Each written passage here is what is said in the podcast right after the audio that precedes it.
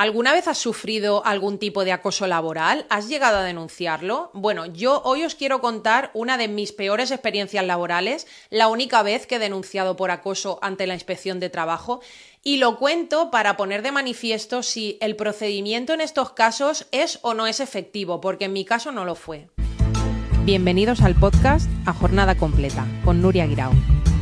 Antes que nada, primero quiero poneros en contexto para que esta historia sea lo más entendible posible. Yo trabajé para una empresa que se llama Levantina y empecé trabajando en la sede central, en recepción, cubriendo vacaciones de las recepcionistas y llegaron a estar tan contentos con mi desempeño y mi forma de trabajar que incluso más tarde me propusieron cubrir la baja de maternidad del asistente del consejero delegado. Es decir, que yo estuve como medio año trabajando como asistente personal del CEO de una de las empresas más importantes de la región de Alicante. Hasta ahí todo maravilloso. Después, por circunstancias personales, me voy a vivir a Mallorca y estando ahí en la isla, me llaman para decirme si me interesa trabajar en una de las delegaciones que tienen allí y acepto el puesto que me ofrecen. Al poco tiempo de empezar en esa delegación, me encuentro con que uno de los comerciales que trabajaba allí no le apetecía realizar sus funciones y el que estaba de almacenero pues era el típico empleado frustrado porque no le ascendían para un puesto de comercial o cualquier otro de oficina. ¿Qué pasaba? Pues principalmente es que por esa actitud de ellos mis funciones se veían afectadas a diario porque mis compañeros no desempeñaban bien las suyas y era yo la que me llevaba los sermones de todos los compañeros que trabajaban en la central. A ver, ¿es lo que tiene trabajar en equipo? Sí, pero yo soy una persona que valora la importancia de que cada miembro de un equipo cumpla con sus responsabilidades de la mejor manera posible y no me siento cómoda cuando una persona actúa conscientemente con esa desgana sabiendo que afecta al trabajo de los demás. Así que bueno, mis tareas se veían afectadas a diario debido a esa inacción de mis compañeros.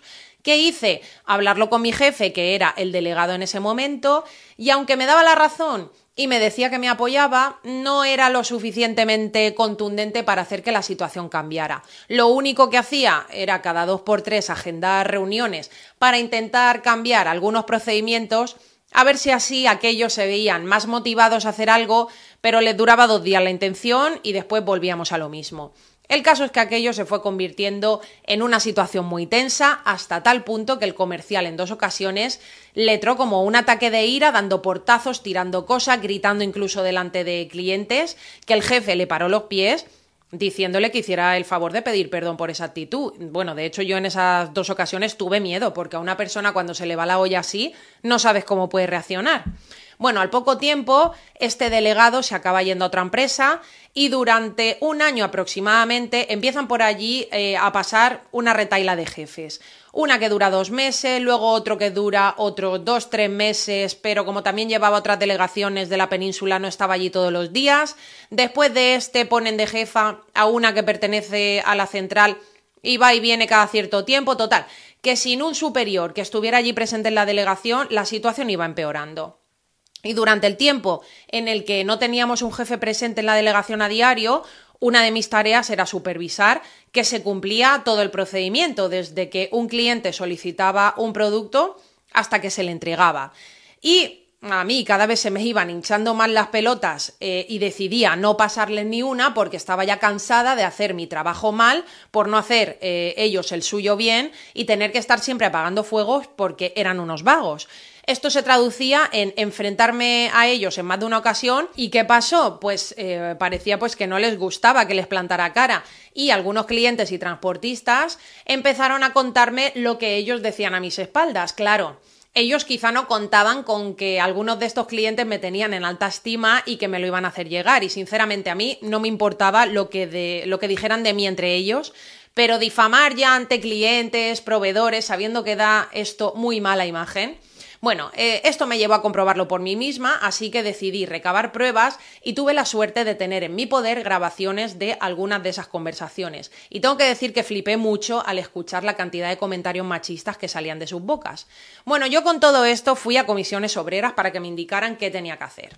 Y lo primero que hice fue denunciar la situación ante recursos humanos, incluyendo esas grabaciones. ¿Y sabéis qué hizo la empresa? Oídos sordos a pesar de las pruebas. Y de ser una empleada súper querida, acordaros que antes de esto estuve trabajando como la secretaria del consejero delegado, que para ese puesto buscaban a alguien de mucha confianza, por eso os he querido poner en contexto. Pues una vez denuncié esto, me hicieron un vacío brutal. Esas mismas personas que en su día me dijeron tienes que ser tú la que cubra la baja del asistente porque confiamos mucho en ti, sabemos que lo vas a hacer muy bien. O sea, los mismos que durante el tiempo que estuve como asistenta del consejero delegado me hacían la pelota más no poder, esas mismas personas fueron las que después me dieron la espalda y no contestaron ni un solo email a pesar de las grabaciones, de otras pruebas como correos, documentos, nada, cero. Siguiente paso, poner una denuncia en la inspección de trabajo. Redacto la denuncia con la ayuda de comisiones obreras, aporto las mismas pruebas y a esperar. Pasan las semanas y de repente un día se presenta allí en la delegación un señor diciendo que es inspector de trabajo el cual ha recibido una denuncia de un supuesto acoso y quería hablar con el jefe. Bueno, pues dio la casualidad que ese día estaba allí la jefa esta que iba y venía, la cual también estaba informada de la situación, de las grabaciones, etcétera, pero tampoco me había hecho ni puñetero caso. De hecho, una vez fue informada cada vez que venía la delegación y coincidíamos a solas en la oficina, ni me dirigía la palabra, no vaya a ser que fuese a grabarla. Bueno, total, que el inspector habla con esta mujer, yo no tengo ni idea de lo que hablan entre ellos y el inspector se va por donde ha venido.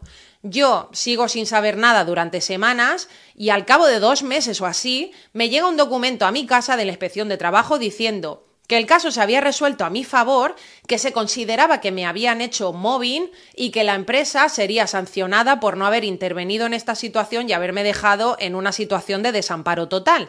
Pero ya está, ni más información ni más nada. Pasó el tiempo y yo allí nunca supe cuál fue esa sanción, si fue económica o no, ni si se aplicó ni nada. Yo lo único que vi es que allí la situación no cambiaba y después de tanta denuncia aquello era un campo de minas. Así que decidí buscar eh, trabajo en otro sitio porque allí ni hubieron despidos ni nada, todo igual. Entonces, la pregunta que yo lanzo al aire desde mi experiencia es, ¿Este sistema de denuncia o procedimiento es realmente efectivo? Porque a mí me pareció largo, doloroso y sin un resultado positivo. A mí que un inspector se presentara diciendo que había recibido una denuncia por acoso me parece un método con muy poco tacto y que se me dé la razón pero no haya ninguna consecuencia realmente significativa para que esa situación a mí de qué me servía. A ver, no sé si solamente yo he tenido esa mala experiencia y realmente sí es efectivo para otros y por eso me gustaría saber si habéis pasado por algo similar, si os ha sido útil o no este procedimiento de denuncia,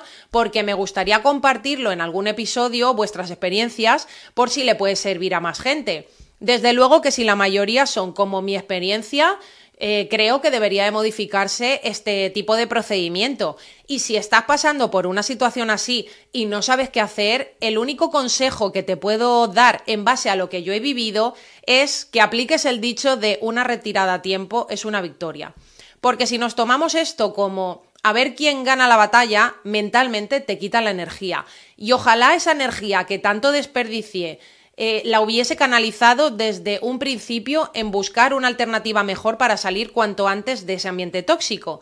Así que mira, espero que esta historia sirva como una llamada a la reflexión sobre la necesidad de modificar ciertos procedimientos para abordar de forma más eficaz el acoso laboral y también eh, como recordatorio de la importancia de cuidar de nuestra salud mental y emocional, porque en casos así, retirarse a tiempo no es una derrota, sino una victoria para preservar nuestra propia integridad y bienestar, que es lo que más tenemos que cuidar. Y poco más que añadir. Gracias por escuchar este episodio hasta el final y por ser parte de esta tribu de personas que luchamos por el bienestar laboral.